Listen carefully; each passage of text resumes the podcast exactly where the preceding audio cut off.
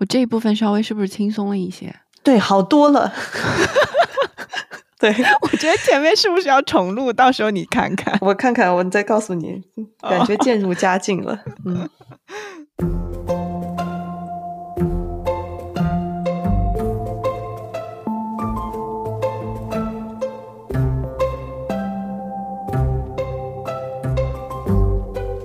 欢迎来到 Slow Brand，和我们一起探讨如何慢慢做品牌。我们通过讲述不同的品牌故事，探寻他们如何建立与人、事物和世界的长久连接。大家好，我是莹莹，一名居住在上海的品牌策略和设计创新咨询师。大家好，我是玉慈，一名生活在宁波的地产从业者和城市观察员。对，其实今天首先要欢迎玉慈加入我们的博客。呃，因为我们应该是去年十一月份认识的。对的，对的。刚收到你的邮件的时候，很长一封，我觉得那个时候我特别的感动，可以说是我开始做播客之后觉得最暖心的那一刻，收到你的邮件。嗯，其实我也一直记得，就是给莹莹发邮件时候那种激动的心情，就我一直不敢按下当时那个发送的那个发送键。为什么？因为嗯，就是觉得好像通过邮件这种形式来表达我一个呃。心情还是有一点紧张的，就是那样的一个状态。因为二零二二年对我来讲，其实跟大多数人一样都比较迷茫嘛。那我也会思考我以后要做什么，要要传递什么给大家。嗯，那在通勤的路上，其实我会经常收听一些播客节目。那像是大家都比较喜欢的，像展开讲讲啊，来都来了，或者是国外的一些电台，像是 Monaco。那我会利用这些。碎片化的时间来获取信息，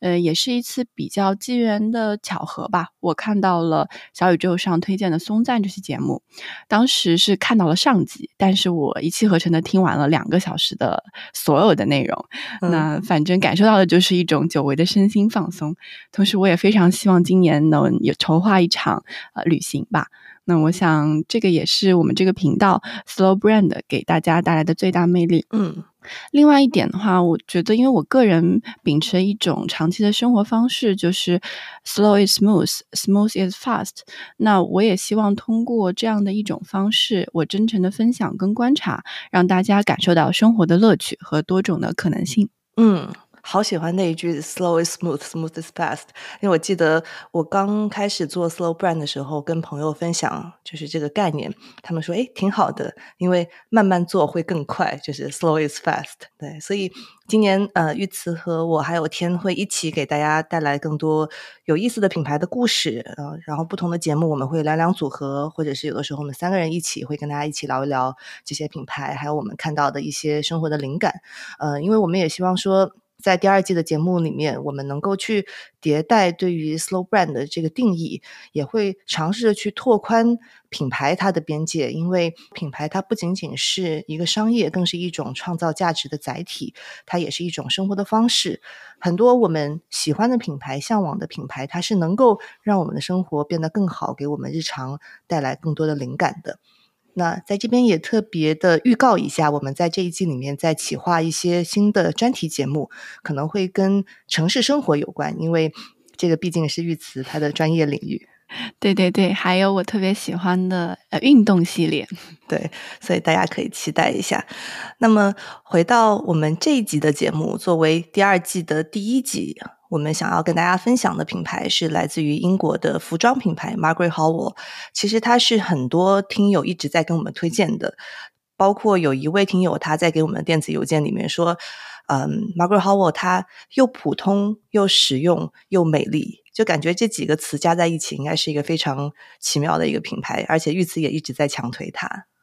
嗯，又普通又实用又美丽，这位听众说的真的很贴切了，已经。那对我来讲的话，Margaret Tower 最打动我的应该是它的气质吧，就是没有特别喧宾夺主的单品，但是每一件单品又恰如其分的跟穿着者能够融为一体。那我首先看到的是穿着者，然后再是 Margaret Tower 的单品。对，所以这个品牌我们大家自己都很喜欢，而且我们在做这个 research 的时候发现啊，它已经做了五十年了，也是名副其实的 slow brand，特别是在这个物质至上的以快时尚为主的这个世界跟当下，我觉得她的衣服并不是一种潮流，它不是昙花一现的，但同时呢，它也不是像奢侈品一样高不可及。但是呢，它是非常值得你去推敲、去考究的，因为它没有太多矫揉造作或是多余的细节，更多的是对于衣服本身它的用途以及它的穿着目的的很多的深思熟虑。所以，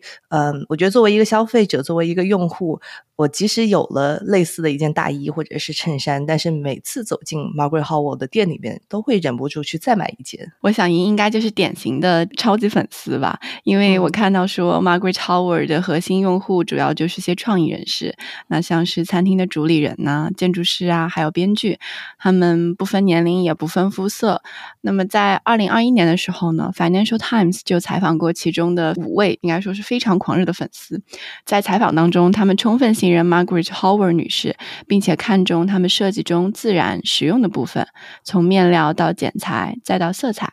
那么在采访中，有一位叫 John 的电影从业者让我印象非常深刻。他说，Margaret Howard 的设计是具有亲和力的。他在讲述从过去到现在的故事，看似相同，实际上是将过去的工艺和手法用现代的方式演绎出来。但另外，他也很开玩笑的讲到说，他有很多的好朋友觉得这样的设计太无趣了，所以我想，可见审美可能还是相对来说比较个人的一个喜好。嗯，挺理解这样子的一个评论的吧？就是因为也有人说它是优衣库男孩女孩的终极品牌，就是有的东西可能太简单了，或者是太极简了，大家可能并没有办法 get 到它的设计好在哪里。但是我觉得跟优衣库去做比较，因为优衣库的 slogan 是服饰人生嘛，我觉得。融入生活这一点是这两个品牌它嗯有的一个共同点，而且我觉得，因为服装也是我们平时消费最多的一个品类，也是在某种程度上产生最多浪费的一个行业，所以去分享 Margaret Howell 这样的一个服装品牌，也是出于我们希望能够把一些理念上更加长效的品牌介绍给大家。嗯，因为我们想要去倡导的一种。消费的态度也好，或者是生活理念也好，是买更多能够陪伴大家更久的东西。这些东西不仅仅在质量上面能够经久耐用，而且在情感上也是能够让我们一直喜欢，而且非常珍惜的东西。那么，像朋友一样陪伴我们和我们建立情感的东西，特别像是服装，需要有具备哪些品质，并且它是如何被设计出来的呢？我想可以通过 Margaret Howard 的故事，我们一起来探寻一下。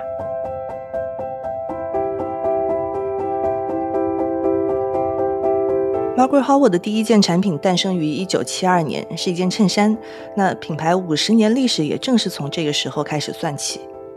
那在一九七七年，Margaret Howard 在伦敦开设了她的第一家男装店。但其实，在那个时候啊，女性的社会地位在英国得到了快速的提高。呃，所以 Margaret Howard 为了满足女性客户的需求，也增加了女装条线。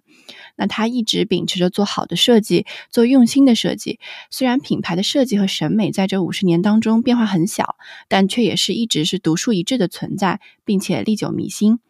那想要了解这个品牌以及它从一而终的设计哲学和理念，我想必须要从认识 Margaret Howard 女士开始。Margaret Howard 是一九四六年出生的，所以今年应该差不多七十六、七十七岁。然后她是一个处女座，哇，跟我一样的。对，所以你可以从他的品牌、他的产品上面看到有一种非常一丝不苟，还挺严谨的这样的一个态度。所以处女座人，那他出生在英格兰东南部的萨里郡，他的家里有五口人，从小生活的这个家庭的氛围其实有很好的审美教育。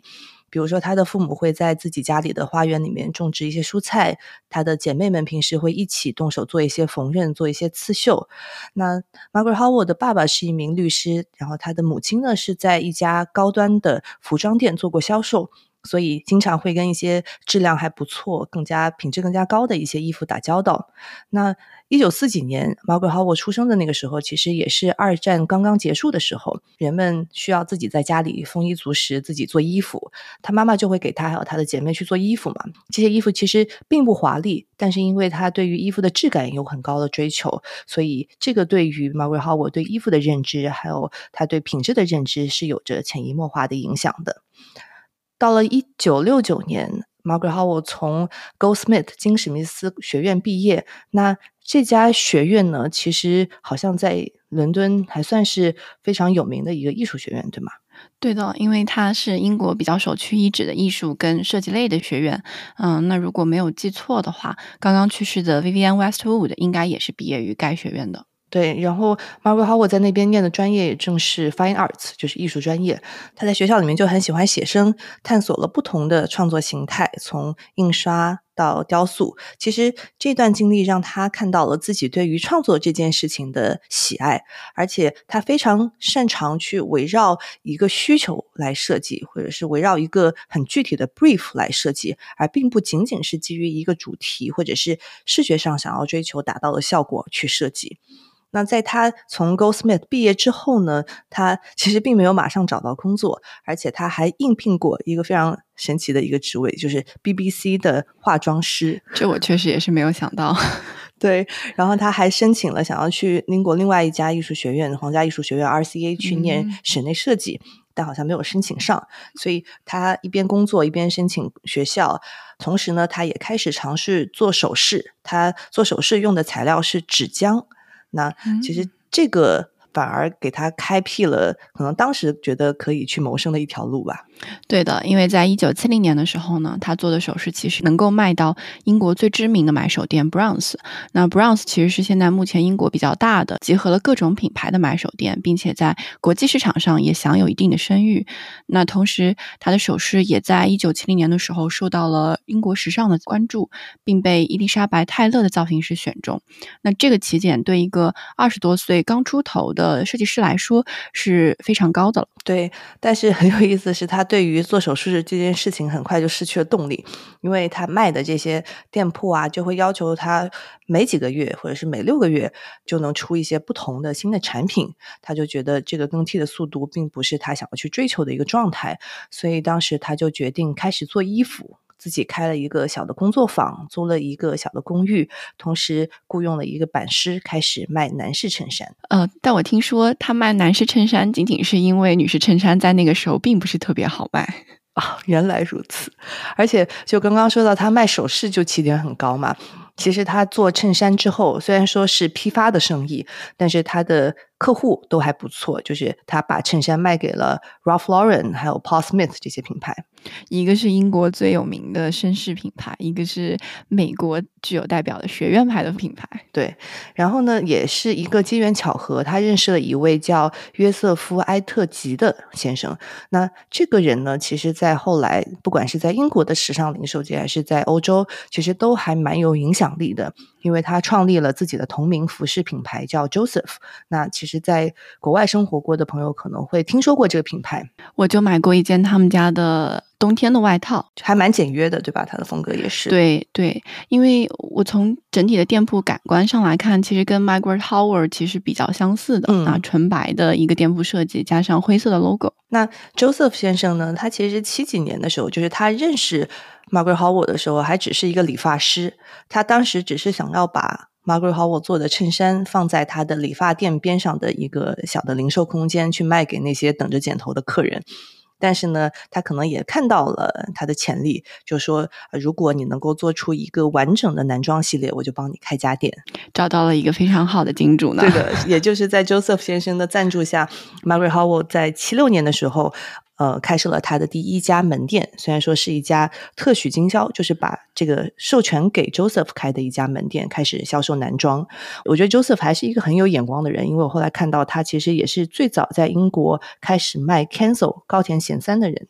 嗯，与其说 Joseph 先生是一个设计师，还不如说他是一个时尚买手。对他非常有眼光，很能够发掘一些有潜力的这个设计师。那呃，所以七几年开了这个店之后呢，他们生意还不错，反响也不错，特别是在时尚界也受到了很多人的推崇。所以八零年的时候，呃，Margaret Howell 就和当时她的丈夫开始去开设一些品牌的直营门店。在伦敦，然后八二八三年的时候，又先后在纽约还有日本的南青山开店，但是可能一下子步子迈太大了，拓展有点快，所以在事业上，包括她的个人生活上，都受到了一些挑战。后来她跟她的丈夫就分开了，然后就在八十年代的后几年开始去调整整个的生意，一直到九十年代初，他的生意才回到了正轨上。嗯，我想这可能也是他没有像其他品牌一样大举进军国际市场的原因吧。毕竟在生活跟事业上都受到了双重打击。嗯，而且我觉得这个时间点后面我们会讲到，其实也是他会进入日本市场的一个契机。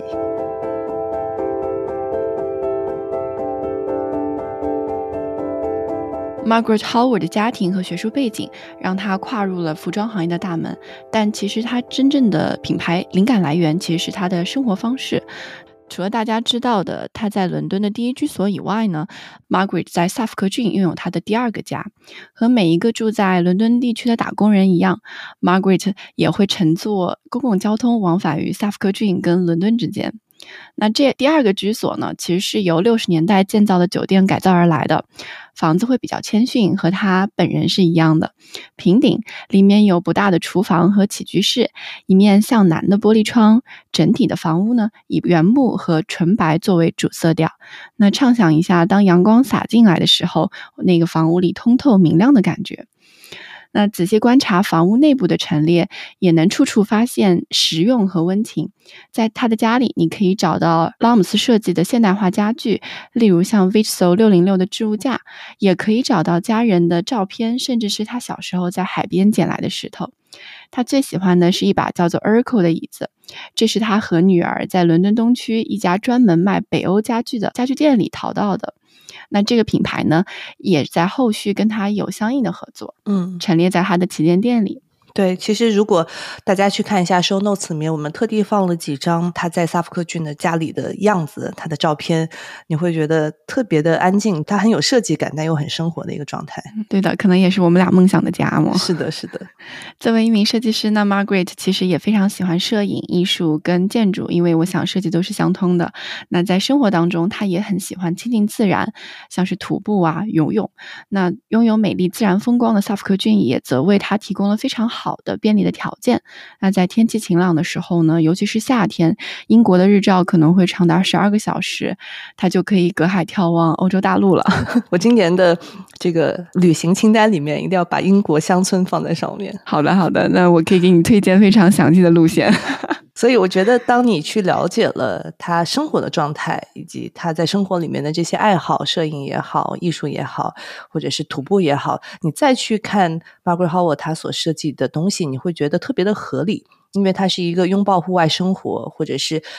在英国乡村生活的这样一个人，那么他对于衣服它的功能性的要求，可能就会比一般生活在城市里面的人要更高一些。而且你去观察他自己平时的穿着，虽然说戴着一个厚厚的眼镜，但是呢，他会呃更偏爱穿裤装一些，特别是牛仔裤，而且他还会选择皮的 Converse。就是皮的匡威，而不是选择帆布的。对的，因为根据我的个人经验来说，穿皮的 Converse 整一天走下来不大会进水，但是布的话就不大行了。对的，在英国一直下雨的话，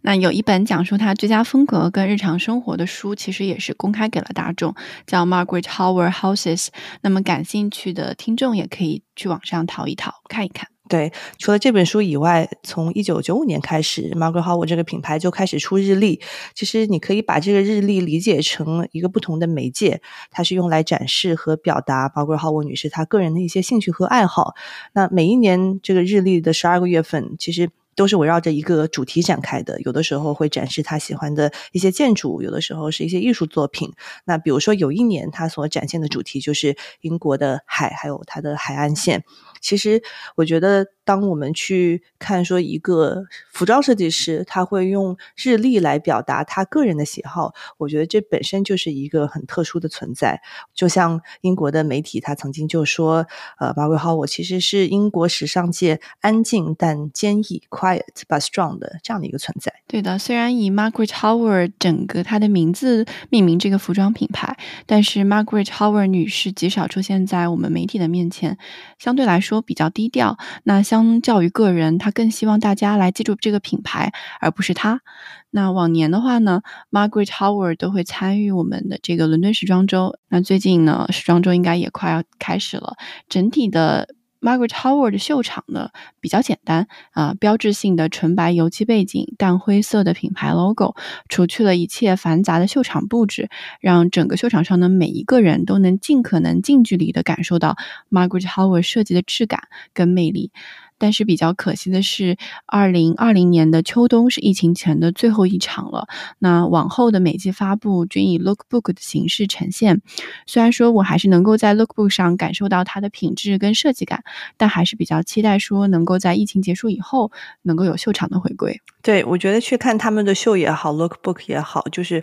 非常的一以贯之的那种简单，他把所有的焦点都放在了衣服和每一套造型上面，并没有更多其他的可能花里胡哨的或者是吸引人注目的任何的装置，都是非常简单的背景跟简单的模特的造型。你可能会好奇，生活如此从容、个人喜好如此明确的设计师，他的品牌是不是在商业上能够取得规模性的成功？那这个问题，我们让莹莹来回答一下。对，其实他们的销售额现在是在一点五亿英镑左右，所以折算过来的话，差不多是十多亿的人民币。作为一个参考，国内的品牌江南布衣一年的销售额差不多是在四十亿左右，所以 Margaret Howard 的规模是他们的三分之一、四分之一左右。那现在能够查到的，他们在英国的员工人数差不多是一百五十个人，所以这个生意呢不大不小，但是足以支撑 Margaret Howard 他作为一个设计师去放手创作，不断的去输出自己的风格和表达。其实你浏览他们的官网会发现，他们的产品并不是特别的便宜。像是一件衬衫，大概在两百英镑；嗯，那一条裙子在三百英镑，那折合成人民币，相当于是两千到三千块钱。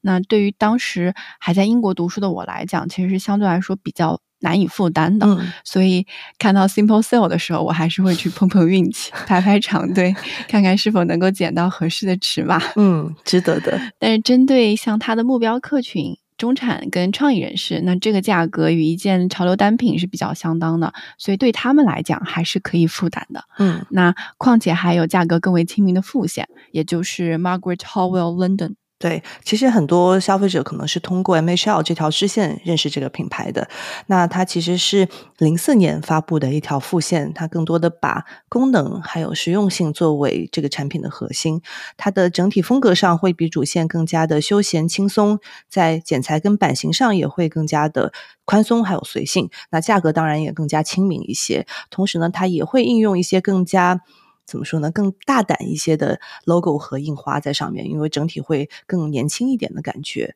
而且，我觉得讲到 MHL 这个副线，也必须要讲一讲他们在呃日本的生意，因为好像这条副线在某种程度上跟他们在日本的整个业务的拓宽是息息相关的。有一篇文章会把这个品牌称为“英国股日本魂”。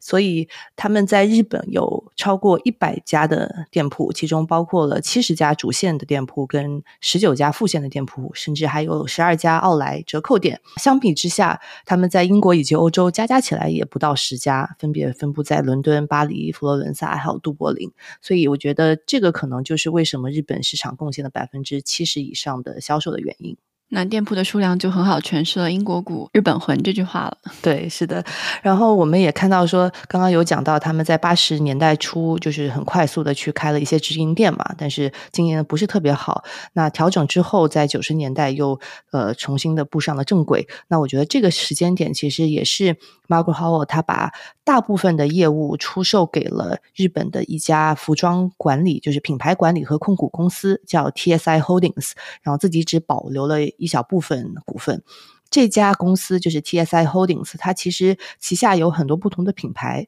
除了 Margaret Howell 以外，他还拥有一个英国的非常经典的以面料出众的品牌，叫 Sunspell。其实 Sunspell 这个品牌也是一个皇家认证的品牌。那除此以外呢，他前几年还收购了美国的一个滑板品牌，叫 Huff。大家更加熟悉的一个潮牌就 Stussy，在日本的所有的经营权也是属于 TSI Holdings 的。哦，那感觉整个集团里的差异还是有点有点大的。对，它的跨度很大，不同的品牌当中。对，那这个集团。团公司在引进 Margaret Howard 的时候呢，也为了顺应亚洲市场做了一些落地化的改良，在保持版型基础不变的情况下，调整了一些衣服的尺寸，来更适合亚洲人的身形。那为了降低日本进口货物比较高昂的关税，并且把价格控制在一个合理的销售水平，在生产和用料上都会做一些调整。例如一件冬天的开衫，英国则会采用百分之一百的羊绒，那么在日本呢，他们就会用百分之三十的羊毛来作为替代。在生产地上呢，则会根据当时的工艺以及成本调整至不同的国家，像是葡萄牙、西班牙等等。那么因此也会有英版跟日版一说。那到底是英版好呢，还是日版好？我想那全凭个人的喜好了。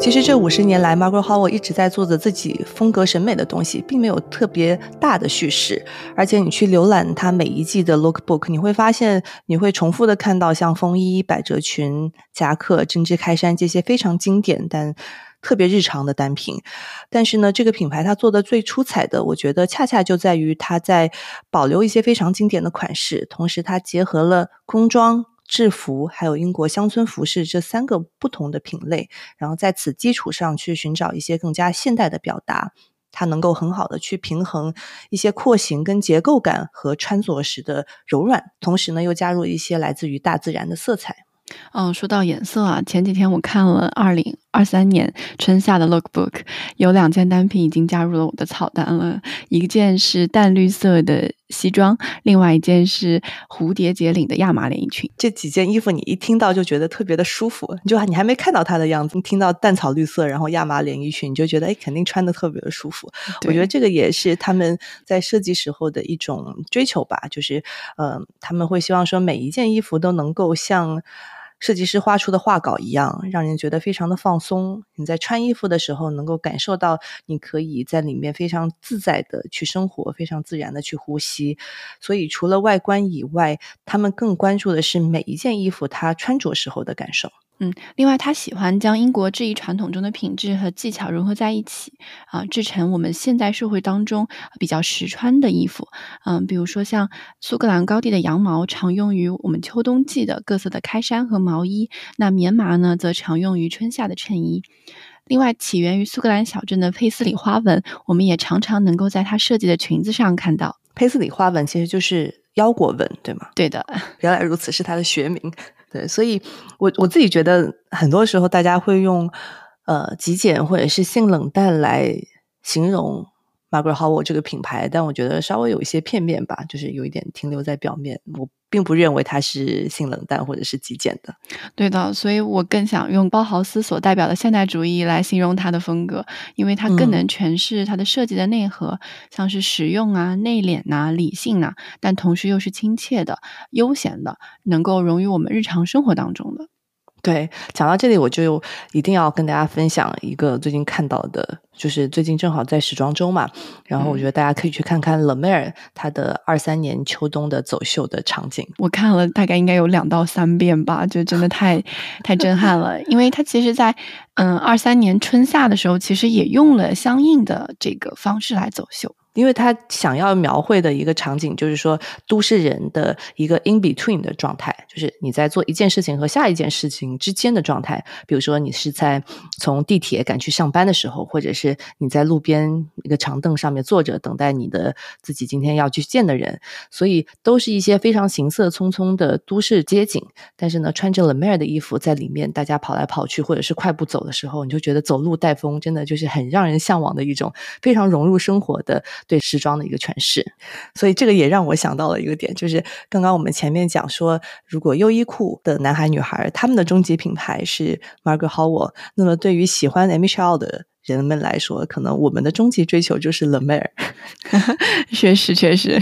对的。然后 l e m e r 正好呢又设计了 Uniqlo 的 U，所以呃就变成了我平时买的最多的。可以日常穿的东西。嗯，那其实我还发现到有一个英国的品牌叫 Toast，它与这个 Margaret Howard 也有一些异曲同工之处。那 Toast 是由一对居住在威尔士乡村的夫妻在一九九七年共同创办的。那起家的时候呢，其实是以睡衣跟居家。家服起家，那逐步拓展至了女装跟家居制品。那他们的家居制品呢，可能更多的就是像布艺类的啊，床罩啊，然后桌布之类的。那 Toast 的灵感主要来源于他们两个长期的乡村生活，以及夫妻俩共同的考古学专业背景啊，听起来就是 让我觉得嗯很不可思议。那与 Margaret Howard 相比呢，Toast 带有更多的一些田园气息，但不变的是，Toast 也是一个 slow brand，它会比较注重永续跟质感的设计，让世界各地的匠人、材料供应商进行合作。那他们其实也倡导了类似于互换这样的活动，能够把一件 Toast 单品与新的产品进行相应的置换。人们常说艺术源于生活并高于生活，那我想从这些品牌当中，我们能够感受到设计就是源于生活并且应用于生活的。我觉得还是要做到能够融入大家的日常。我觉得这一点上，呃，MUJI 其实做的也不错，大家也都很喜欢。特别是 MUJI Labo，我觉得也是一个跟刚刚讲到的 Toast 也好，Margaret Howard 也好，还蛮类似的一个实验。它不会去区分性别，它所有的衣服都是男女可以一起穿的。它的设计理念呢，可能更多的是接近 MUJI 作为一个品牌它本身的一个理念，就是主张说我们不需要满满当当的衣柜。而是只需要收纳几件适合自身生活的真正必要的东西。我觉得他的生活方式态度上面会更极简，但是他做出来的产品，它非常的经典，而且去用一些更加实用、跟耐用的面料。大家如果有发现类似的品牌，也可以留言告诉我们。I think I, I work in the way um, a furniture designer or an architect would work because. I'm designing something practical. My clothing's got to work as a piece of clothing. 刚刚听到的这一段是 一个名为 M H 五十的短片，其实就是品牌成立五十周年之际，由艺术电影制作人 Emily Richardson 所拍摄制作的关于 Margaret Howard 这个品牌它的设计理念的一个视频。那一共有十分多钟，我们跟他一起去看他的家庭相册，去看他最热爱的乡村风景。我觉得从中可以去了解说，他作为一名设计师，他的灵感来自于哪里。那其实很多时候，像这样的一些服装品牌，它非常以它的主理人跟设计师。作为核心，设计师本人的审美其实就主宰了这个品牌所表达出来的样子。很多时候，我觉得一个人的审美是来自于他自己的成长的经历，以及他成长过程当中所接触的不同的物品、人。还有这些物品，它本身的一些纹理跟质感，所有的这些东西堆砌起来，便是审美本身。Margaret Howard 在片头就说，他的工作方式更像是一个家具设计师和建筑师，因为他在设计实用的产品，他设计的衣服要发挥作为衣服的作用。那在自我介绍当中，他其实也会讲到，他更会用 Craftman Designer 来形容自己。那 craftman 是匠人、手艺人的意思，我们会更多的用这个词来形容手艺人，像是做木雕的、呃吹制玻璃的等等。那如果 Margaret Howard 能用这个词来形容自己，说明他更加关注设计的同时，也注重生产中的每一个环节，亲力亲为。Make 制造是他设计理念中最不可或缺的一部分。其实关注 make 制造就是追求品质。一件衣服它的品质和质量，其实很大部分是由面料决定的，包括你穿着时候的感受，这件衣服它是不是容易打理，是不是能够穿得更久，而且不同的面料怎么样做成适合不同季节还有不同款式的衣服。其实所有的这些 make 它背后的东西，很多时候都是要通过面料来实现。对的，一件普通的衬衣，Margaret Tower 可能会用十余种不同的面料去制成。那在春夏的时候呢，为了兼顾气候跟穿着的舒适度，它会更多的采用丝棉混纺等透气性较好的面料。那到了秋冬呢，则会采用具有保暖性跟厚重感一点的面料，像是起源于英国的法兰绒和灯芯绒。那即使是丝绸，Margaret 也更加喜欢实穿的抗皱的干丝作为首选，既能体现制服的正式感，又易于打理。对，你会发现他对于面料的选择，其实也是遵循了他自己的生活的哲学。比如说，很多这些面料，它是来自于自然，或者说来自于在地，就是伦敦或者是英国周边的地方，然后从这些自然、还有当地的人、还有地方当中去获得启发和灵感。嗯，比如说 Harris Tweed，其实就是英国很有名的一个手工编织的哈里斯粗花呢。然后他也会选择用，比如说爱尔兰的亚麻，因为其实这些材料，嗯，在手感跟质感上，就像自然景观一样，有一些不规则性。而且呢，因为这些都是手工制品，是当地的手工制品，所以当你在穿着这些面料制成的衣服的时候，也能通过这些织物和编织它的人所产生联系。那么，英国作为工业革命的发源地，英国也拥有着非常悠久的纺织技术跟纺织历史。那也有着以很多面料跟花纹著称的品牌，像是以印花著称的 Liberty，以针织品闻名的 Johns Mandley，Fox Brother，还有以风衣著称的 Markintosh。那除此之外呢，还有很多我们可能不知道的，但延续传统生产方式的苏格兰针织工厂，他们在生产着世界上最好的羊绒。那 Margaret 也非常珍惜这些合作伙伴，也就是因为有他们百年来的钻研和对面料的热情，才有我们现在看到的很多衬衣。对，其实我们一直在讲说，怎么样能够去打造更可持续、更长效的设计，面料很关键。它首先要实穿，要好打理，还要耐穿，而且最好是能够越穿越舒服。所以我在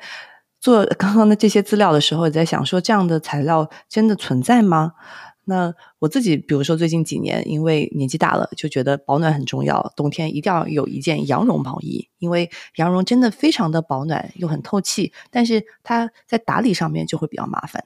嗯，我的感受其实和莹莹差不多。那一件羊绒的干洗费用，可能我几年算下来都会超过当时。购买的价格了，那我夏天还要担心它会发霉，冬天可能还要重蛀，所以需要花很多的金钱跟精力去照顾它们。对的，我会发现最近几年买衬衫还有买西裤的时候，真的能够感受到不同面料之间的差距。对的，那所以面料的魅力可能还在于触摸跟感受吧。我们虽然用了很多平时的语言来形容它，让大家能够感受到它的质感，但还是希望大家有机会可以切身的去线下感受一下。那讲回来，讲到它的款式、它的设计，很多服装品牌每一季都会围绕着一个主题故事来作为设计的灵感和所有设计元素的来源，进行整个系列的一个构思。但是，我觉得主题性或者是故事性在 Margaret Howell 的系列上面并不是那么凸显。因为刚刚有讲说，他的走秀也好，lookbook 也好，一直把衣服来作为主角，在款式上也不会产生太多的变化。对，像西装啊、针织衫呐，然后牛仔裤都是他们每一季的常青单品。所以他们想要呈现的一个系列的感觉，可能更多是由不同的单品组成，然后不同的人能够从他这个系列里面选出自己喜欢的或者适合自己的单品。就像他们在系列的介绍 （collection notes） 里面会这么写：“他说，对于 Margaret Howell 来说，设计是一个持续回顾和更新的过程。”那他也会讲到说，下一代年轻人需要去回顾以前的故事。那复刻可能成为了很多现在时尚设计惯用的一个手法，推陈出新。那么从 Margaret 的角度来看呢，复刻可能更多的是他设计语言的一部分。虽然很多的款式大同小异，但你总能在他的。每季的 lookbook 当中发现一点新意，那我还是说回到刚刚讲到的这个衬衣啊，Margaret 认为衬衣其实是他所有单品当中最难做的一件单品，嗯，因为一件衬衣需要考虑到肩袖、门襟、领子等数十个细节，单就领口而言，它可能需要有合适的剪裁、合理的缝制。我们也可以看到，在领子的款式设计上，Margaret 也是下足了功夫。像常见的立领、亨利领，还有带有书生气的小圆领，以及有一些复古元素的飘带领等等，都是 Margaret 在她每季的产品当中都会去应用跟变化的。所以，如果大家第一次购买 Margaret Howell 的时候，衬衫可能是可以第一次就入手的一个品类。那其实，在这个品牌的历史上，曾经有过一件特别经典的。单品，那就是 Jack Nicholson 杰克尼克尔森在《闪灵》这部恐怖片，就是这个电影里面所穿的一件红色的灯芯绒夹克。那这件衣服大家可以去搜一下，因为当时是 Jack Nicholson 他自己坚持要穿那一件红色的灯芯绒夹克去拍那一幕，而且后来呃，因为这个电影是斯坦利库布里奇的电影嘛，后来一八年的时候还做过一个他的电影道具的拍卖，那这件衣服也出现在了那个拍卖上面。然后在一二年的时候，Margaret Howard 其实复刻了这件衣服，就是把它从历史档案里面找出来，呃，换了面料，多做了几个颜色，然后把款式改了一下。所以其实它有很多对于这些经典款式的重新的诠释。我发现莹莹特别喜欢灯芯绒的材质，因为你有跟我提过，呃，戴安娜王妃穿的一条灯芯绒的灯笼裤。对，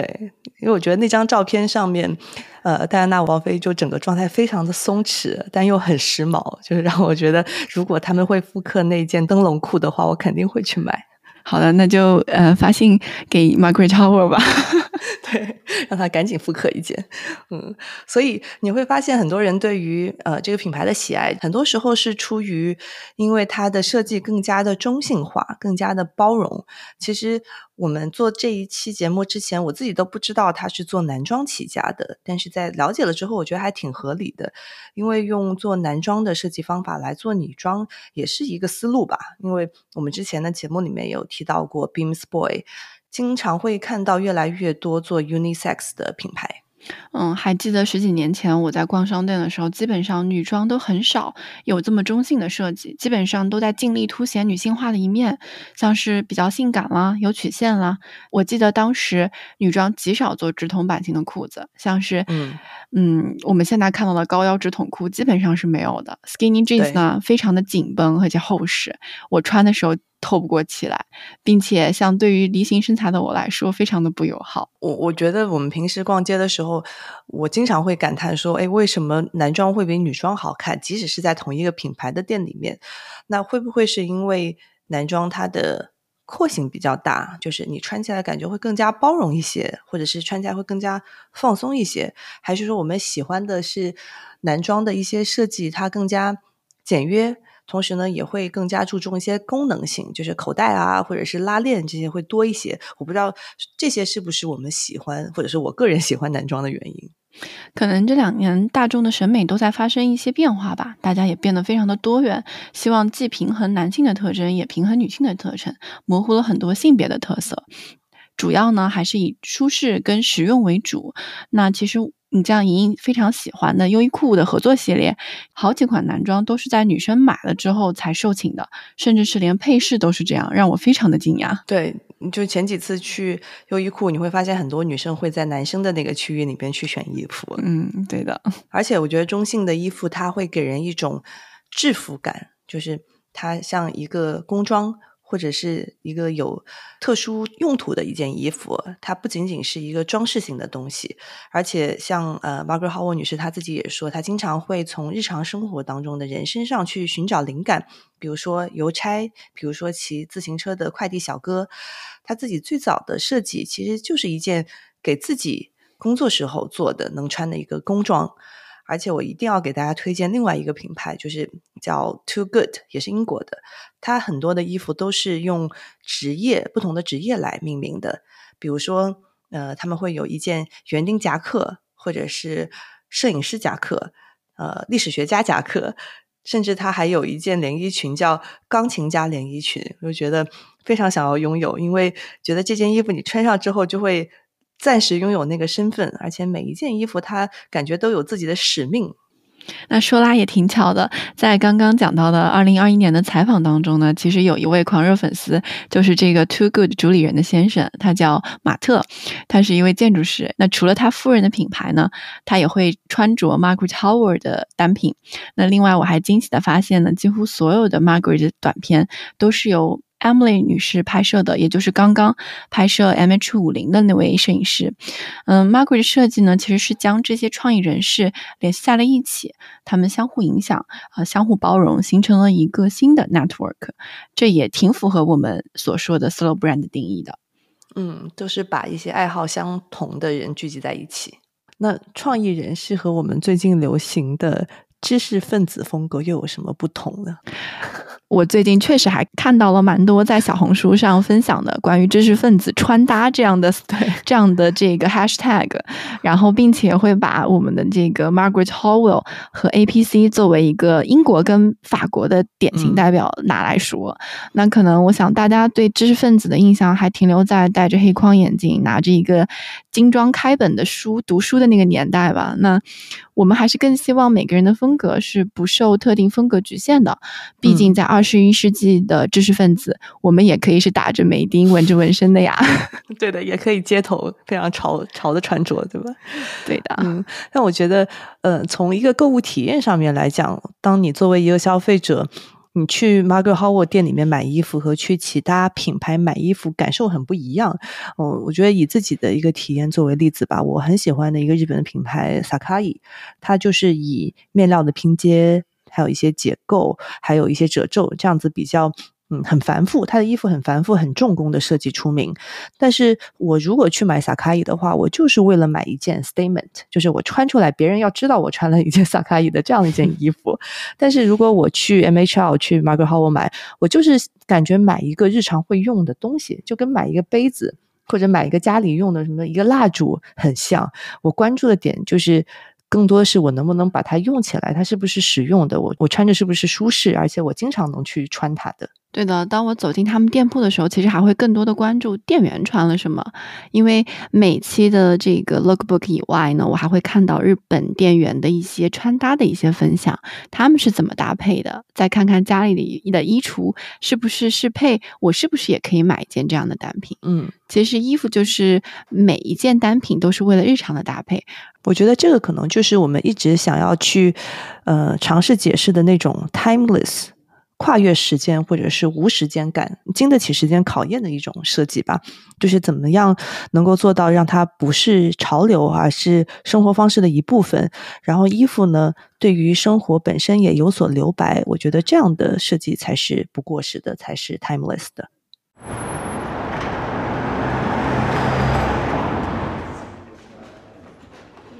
I remember standing in the space when we got the property and thinking. I wanted something that was more than just a retail space. I wanted it to be alive and to have a sense of activity. What's nice is that the different areas of the company in this building are all involved in producing what is on display. And there's a strong sense of a family all under one roof. 零二年的时候，Margaret Howard 将品牌的旗舰店和设计工作室合并设立在伦敦的 Wickmore Street，以便和客户更直接的交流和沟通。当顾客走进店铺购买和试穿的时候，设计师本人也希望他们能够感受到日常生活的活力。所以在这家店里面，除了零售以外，还会不定期的去举办一些展览，以及和艺术相关的一些活动，让更多喜欢这种生活方式的人能够在此连接在一起。旗舰店其实更像一个 home office，它同时也是一个生活方式的体验店。另外呢，它也贩卖着好设计，是一个非常好的设计商店。除了品牌自己的产品以外呢，还会精选一些与建筑、工业设计跟摄影相关的书籍。Erco 的木质家具，安格普的台灯，长谷川惠子的手工陶瓷等等。其实这家店给我印象特别深刻，就是之前去伦敦的时候有去看过。因为走进去之后就是木地板，然后它的那个店里面的天花板可以让自然光在白天的时候能够透进来，就非常的 cozy。这个其实跟他在呃萨克夫郡的这个家的设计其实有点类似哦。对对对，是的，而且我觉得那个木地板也让人印象非常深刻。嗯，对，刚刚有听到那个吱嘎吱嘎的声响，我想这个就是 Margaret 女士应该特意保留下来的，让每一个走进店铺里的人都能感受到那种啊，我进了这家店，我来探寻另外一种生活方式的一种感觉。对。那么，Margaret Howell 的独立店铺呢，基本上都是坐落在这样类似的这个建筑里面的，并且以原木色跟白色为主色调。那墙面基本上都是由他们品牌定制的油漆刷成的。那么陈列架呢，更多的是用不锈钢跟板材的材质。同时，在每一个独立的沿街店铺都设置了大橱窗，将家具艺术品跟服装陈列能够相结合在一起。那么它的副线 MHL，它的独立店铺呢，则更加偏爱一些新兴的创意街区，陈列也相对会紧凑一些，像是伦敦的 Shoreditch 以及东京的中目黑。嗯，那么无论是 Margaret Howell 还是 MHL，在英国或者是欧洲都是独立店铺。那么在日本的话呢，其实刚刚莹也讲到了，因为数量非常的庞大，有大概有一百余间，所以除了像代官山这样的。大型的旗舰店会结合服装、家具跟咖啡之外，许多的店铺呢也设置在这个百货里面，能更方便的让日本当地的顾客能够进行消费。那么我的第一件 MHL 就是在札幌的 Paco 买到的。我买的最多也是在日本的一家百货，在新宿叫 New Woman 那家的专柜也也特别好买，也是在百货里面买的。对。其实刚刚讲到，他的店铺更像是一个生活方式的展示厅嘛，像一个 home office 一样。其实很多服装品牌，它都希望能够通过品类上的拓展，也就是通过售卖其他的配饰啊、家居啊这样的一些物品来。更完整的输出品牌的理念，而且能够从更多的维度去服务，或者是走进他们核心用户群的生活当中去。当一个服装品牌要去做这样的一个品类延伸的时候，其实联名就是一个特别好的捷径。那其实 Margaret Howell 也好，MHL 这个副牌的联名，其实他们思路非常的明确，就是找到某一个细分品类里做到最极致的。呃，能够对于他们自己的品类还有功能提供补充的这样的一些品牌还有产品进行合作。对，但这个其实也结合了 Margaret 女士她个人的一些喜好，像是户外呀、登山呐，能够更更多的接近大自然的这样的一个特性。那像功能性领域比较突出的 Barber 跟 Porter 就是 Margaret Howell 的长期合作伙伴。那么 Barber 的防风防雨的风衣啊，Porter 的这个背包都是非常。呃，明星的单品。那么在鞋子这个品类当中呢，我想可能是 Margaret Howell 联名最多的一个品类。嗯，呃，从二零一七年开始，他们就持续跟美津浓进行合作。从刚开始的做跑鞋，到后来呃拓展成以呃美津浓羚羊系列为蓝本，打造了一双徒步鞋，也是经常在淘宝上跟我推送的一款鞋品。对，因为我的猜我喜欢里面经常出现那双黑色的那个呃美津浓合作的鞋子，我都奇怪了。对呢，对呢，应该是应该是这两季刚推出来的，也是他们主打的一个呃系列吧。嗯，与此同时，与英国的制鞋品牌 Trickers 和潮流品牌 Fred Perry 也合作了鞋子的品类。嗯，因为 Margaret 个人的喜好，也与很多家居品牌推出过联名系列，像是陈列在他们旗舰店里的安格普台灯，就是他们的合作款式，一共有三个颜色：萨克森蓝、海草绿以及土黄色。那这些三个颜色呢，在 Margaret Howard 设计当中其实是相对来说比较少见的，但仔细观察你会发现这三个颜色都带有些灰调。那台灯整体温润的质感，铸铁跟拉绒铝合金的材质都充分展现了 Margaret Howard 的英国工艺风格。嗯，听完你的介绍，我觉得我要去淘宝上找代购了。这三 款颜色听起来太漂亮了，而且我这边还要给大家强推一个他们的手表线，就是叫 Margaret Howell Idea 的一系列的产品。然后里面它的一些表的款式都非常的经典复古，有有皮表带的，也有金属表带的，而且这整个系列都是日本的手表品牌西铁城帮他们生产制造的。对，其实我觉得很多他们在日本的，特别是 MHL 支。线合作的品牌也特别让人有购买的欲望。就是过年前我就 代购了一双他们日本款的和 Converse 合作的 All Star，就特别漂亮，就是白色的鞋身，它的鞋底和鞋头都是黑色的，呃，带一点亮泽的那种黑色。就是我还没穿，我准备开工那天穿上它。今年嘛嘛，对对对。然后我朋友还买过一件特别经典的，是 MHL 跟 Snow Peak 的合作的。夹克是一件焚火夹克，就是它的面料是防火星建设的，就是让你在露营的时候烧火的时候可以穿，也特别棒。咦，那这些单品我们在国内能买到吗？可以啊，就是国内有一些买手店应该有他们的呃一些产品，比如说之前我们在听友群里面有大力推荐过的一家买手店，在上海的延庆路上叫 Frow。F R A W 就里面有呃 Margaret Howell，同时呢也会有前面我们提到的 Too Good 的一些产品，特别推荐大家去看一看。嗯，我其实也发现，在东信和创园，也就是在杭州有一家叫 Honey and Clover 的店集合店，它其实也售卖部分 Margaret Howell 的产品。那么在上海太原路上呢，还有一家叫 Autumn Sonata，它也会售卖一些 Margaret Howell 以及它 MHL 副线的产品。大家可以去了解一下这些品牌吧，我觉得真的就是实物看一看款式，实物看看面料，感受会特别不一样。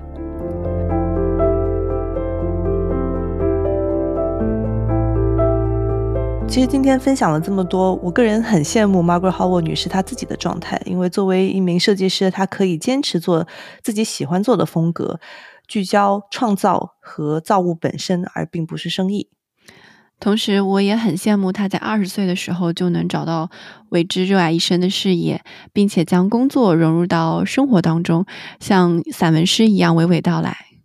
嗯，我觉得不管是 Margaret Howell 这个品牌也好，还有设计师本人也好，都特别的真实，但又是很特别的一种存在吧。它能够将很精良的工艺、非常高品质的面料用于打造不过时的实用性，能够让衣服本身融入生活。所以 Margaret Howell 它可能并不是一种风格，而更多的是一种生活的态度。我们经常说，呃，能够实现简单的生活是。很多人向往的一种基本的原则，但的确也是最难达到的一种状态。那么，这就是 Margaret Howell 一个 slow brand。